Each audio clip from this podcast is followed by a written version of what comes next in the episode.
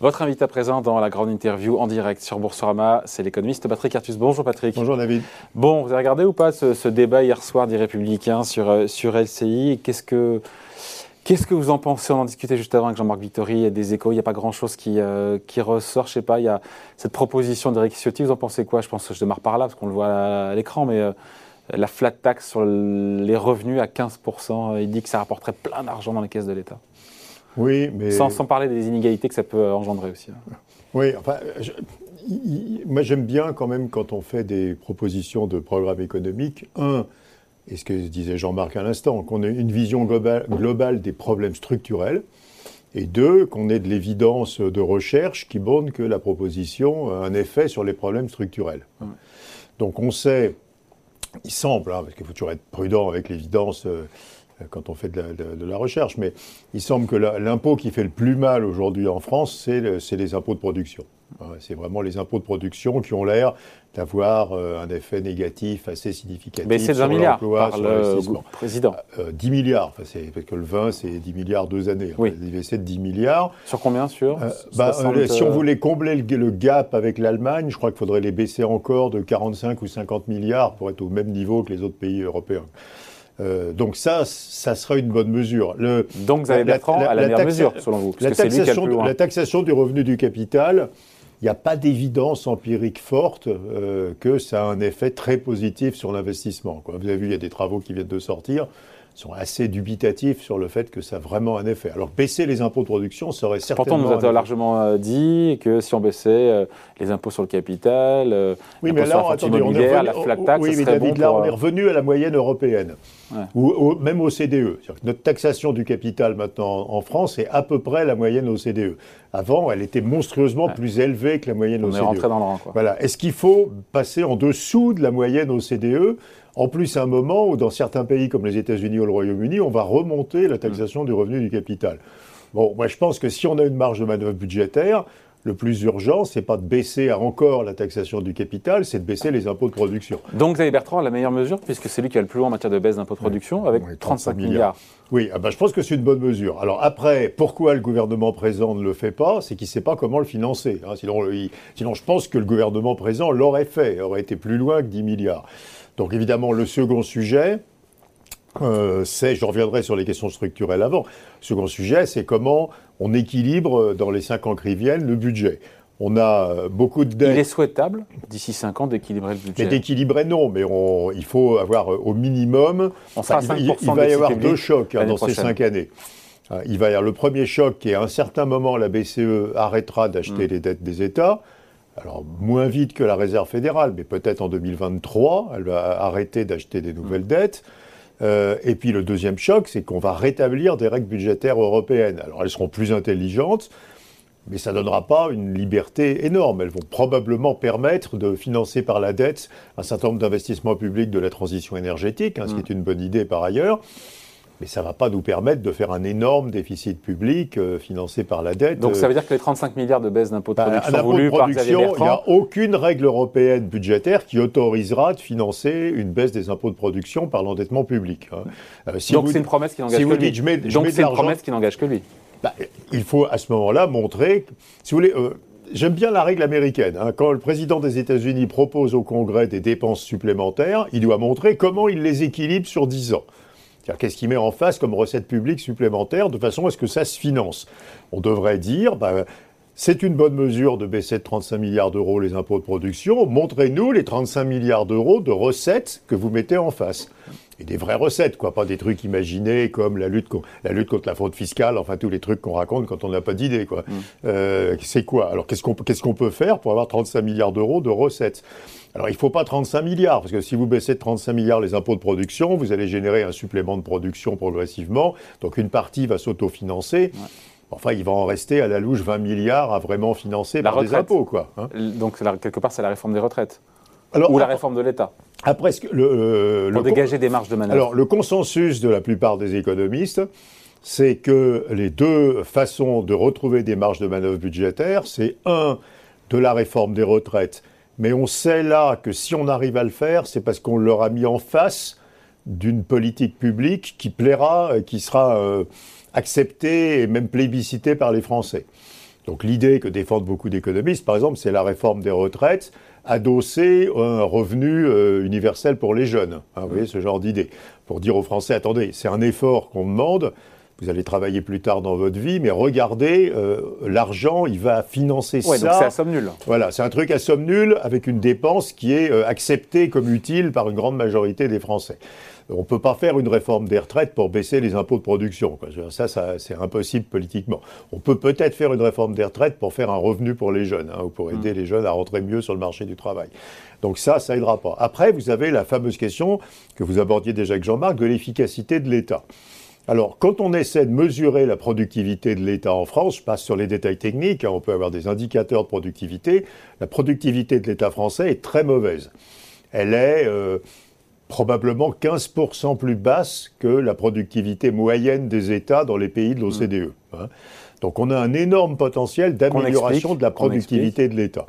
Alors on l'explique par euh, absence d'un bassin d'emploi de l'État.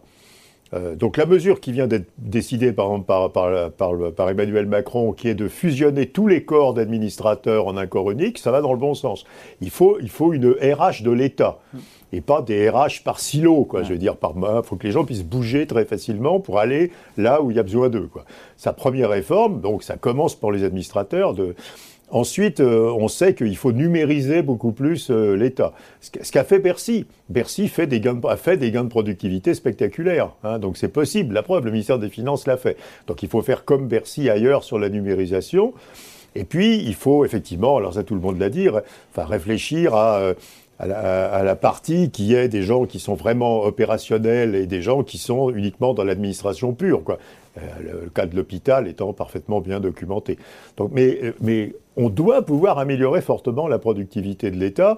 Simplement, il ne faut pas le présenter comme je vais supprimer 200 000 fonctionnaires. On peut euh, améliorer la productivité sans supprimer de postes de ah non, bien sûr. L'objet améliorer la productivité de l'État, ça veut dire supprimer des postes de fonctionnaires. Mais vous le faites de façon intelligente, sans dégrader la qualité du service public. mais quand on euh, demande, euh, quand on écoute, quand on écoute les uns et les autres, ils veulent tout supprimer. Quand on leur demande où, oui, il faut qu'il y ait plus de policiers, plus de gens à l'hôpital. Euh, oui, non, mais, non, mais on sait quand même que globalement, l'État français est très est, est, improductif, a une productivité très faible, y compris par rapport à des États où la qualité des services publics est nettement meilleure. Et donc on fait quoi concrètement alors? Eh bien, je vous dis, on fait un corps uni, enfin, on, supprime les, complètement le silotage. Hein, donc on fait un bassin d'emploi de l'ensemble de l'État au sens très large. Donc on peut aller de l'hôpital à l'intérieur, euh, aux armées, et revenir à l'hôpital, etc. Euh, on, euh, et on, on, numérise massivement toutes les administrations. Et on supprime combien de postes alors?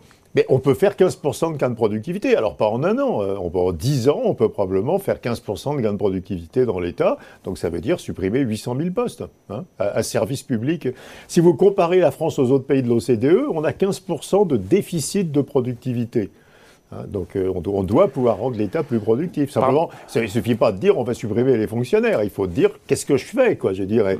et la première chose, d'abord, c'est de mesurer la productivité. Ben, quand les Suédois ont créé les grandes agences d'État, hein, où ils ont donné des fonctions à ces agences avec un énorme gain de productivité de l'État en Suède, ils, avaient, dans chaque agence, ils avaient des indicateurs de productivité qui étaient suivis par le Parlement tous les ans, etc., pour vérifier qu'on faisait bien les gains de productivité qui étaient annoncés. Avant de parler du CAC 40, juste pour clore sur ce mmh. débat d'hier soir, quels sont pour vous euh, le ou la candidate qui, en économie, s'en est le mieux sorti, qui a les mesures économiques les plus appropriées eu égard euh, encore une fois, aux défis, aux nombreux défis qu'on va, devoir relever en France. Bah, je reviens juste sur mon point d'avant, c'est-à-dire euh, quels, sont les, dans l'ordre de gravité décroissante, quels sont les grands problèmes? Bah, Je pense que c'est un, c'est les compétences. Ça reste les compétences. Je n'ai pas entendu grand-chose sur l'école, par exemple, qui est comme un truc central. On a toujours un énorme problème de système éducatif. Hein, tous nos scores, toutes les enquêtes le montrent. Donc, qu'est-ce qu'on fait sur l'école? C'est comme un sujet, l'école, enfin au sens large, quoi, sur le mm. système éducatif. Donc ça, on a. Sur le pouvoir d'achat, euh, moi je ne suis pas du tout fanatique de la baisse des cotisations, parce que je pense qu'on arrive à la limite du système où on fait payer les salaires par l'État. faire payer les salaires par l'État, je pense que c'est ce que la France fait depuis 20 ans. Hein. On fait la prime d'activité, la baisse des cotisations sociales sur les bas salaires, etc. Donc je pense qu'on arrive à la limite de ce système où on fait payer les salaires par l'État. Et aller plus loin dans une situation où on fait payer les salaires par l'État, moi, me paraît pas sain. Et puis on va quand même compromettre le financement de la sécurité sociale. Et puis c'est pas la même chose pour un salarié d'être payé par l'État ou d'être payé par son. Donc je pense qu'il faut monter les plus bas salaires dans les branches où euh, les salaires sont très bas et que c'est économiquement faisable. Euh, voilà. Après, euh, comme je l'ai dit, je pense que la baisse, des impôts de production, si on veut baisser les impôts, c'est vraiment, il me semble, le plus efficace. Hein, c'est celui dont est le plus probablement convaincu que ça a des effets positifs après sur l'économie. Il faut mettre en face un financement, quoi, pour à nouveau, pour euh, à peu près 60% de la baisse qu'on fait, en pensant que 40% se financera par le supplément de croissance. Allez, autre sujet à voir ensemble, Patrick. Le CAC 40, on est au-delà des 7000 points. Et c'est pas fini. Oui, et ça, faisait un moment d'ailleurs que vous nous disiez, eh, moi je serais très l'aise avec, un CAC 40 à 7000 points.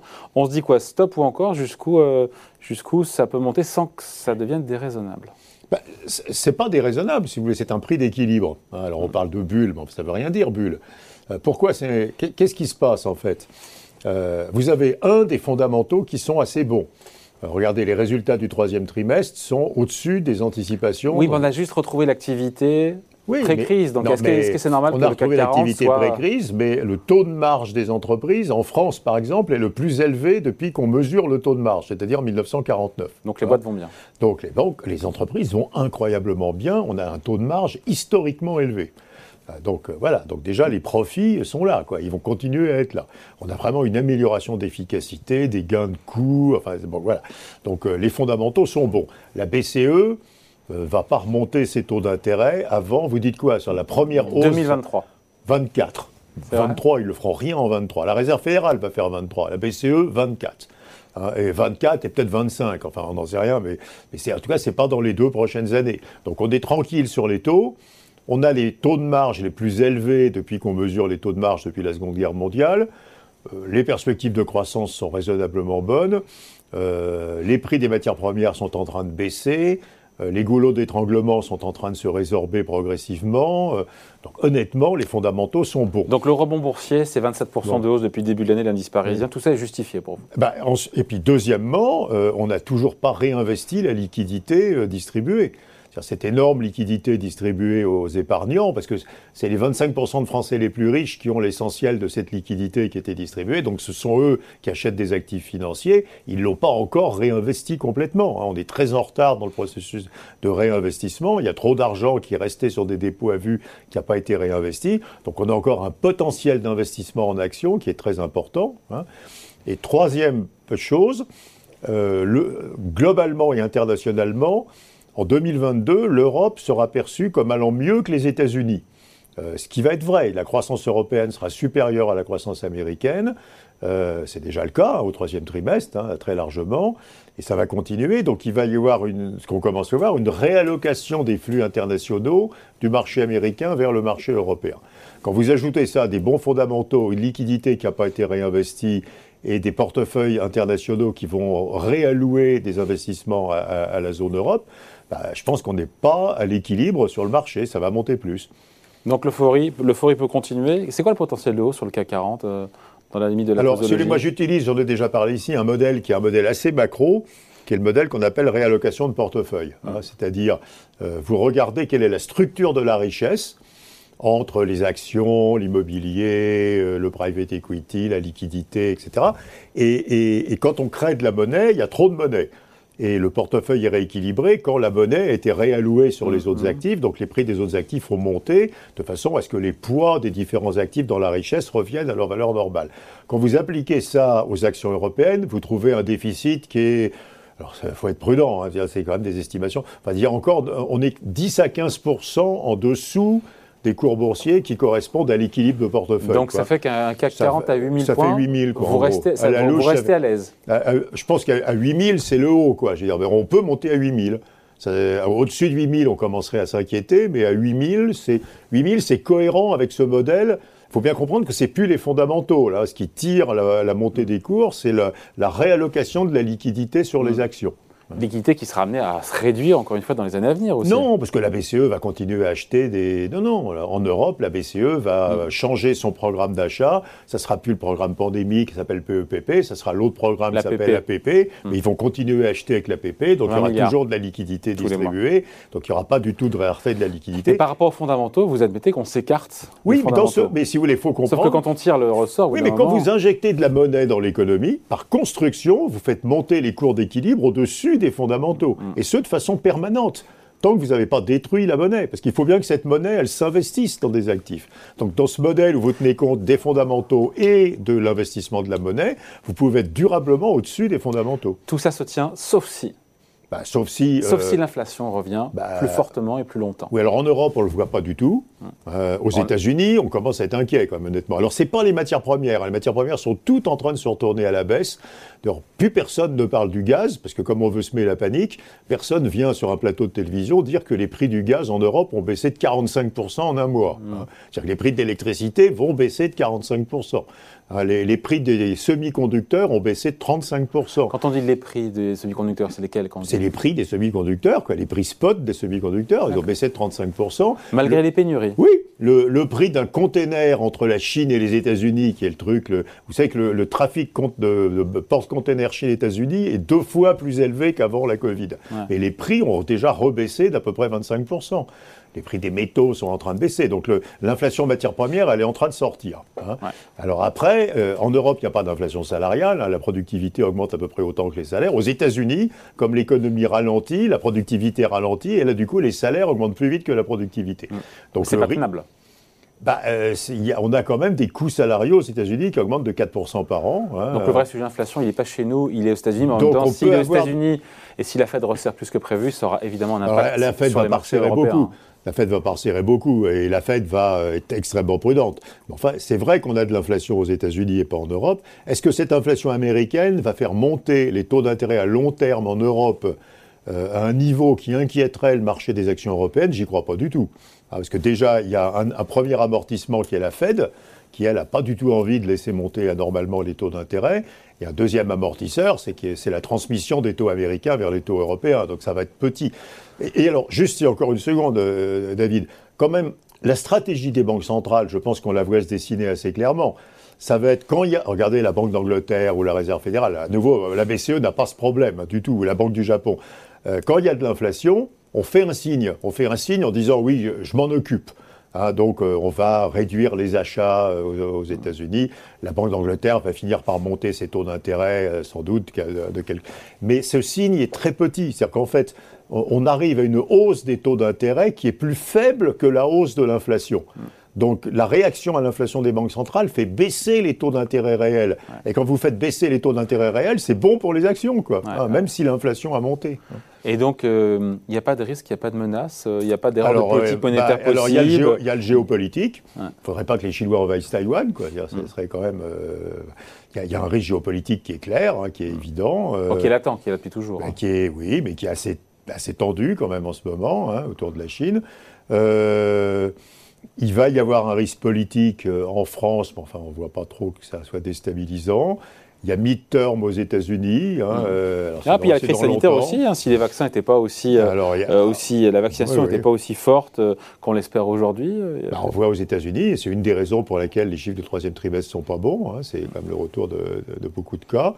Mais enfin, honnêtement, on ne voit pas une gigantesque, enfin, une menace, une menace économique. On ne voit pas une gigantesque menace économique quand même. Ouais.